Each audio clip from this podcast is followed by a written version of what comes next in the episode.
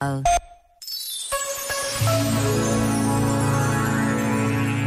No livro Ao Ritmo do Absoluto, escreveu André Luff, tudo é provisório na vida de qualquer homem, ligado ao tempo. Nesse sentido, tanto os pecadores como os justos vivem no tempo, um tempo que é dom de Deus para eles, um tempo de graça e, portanto, um tempo aberto à conversão.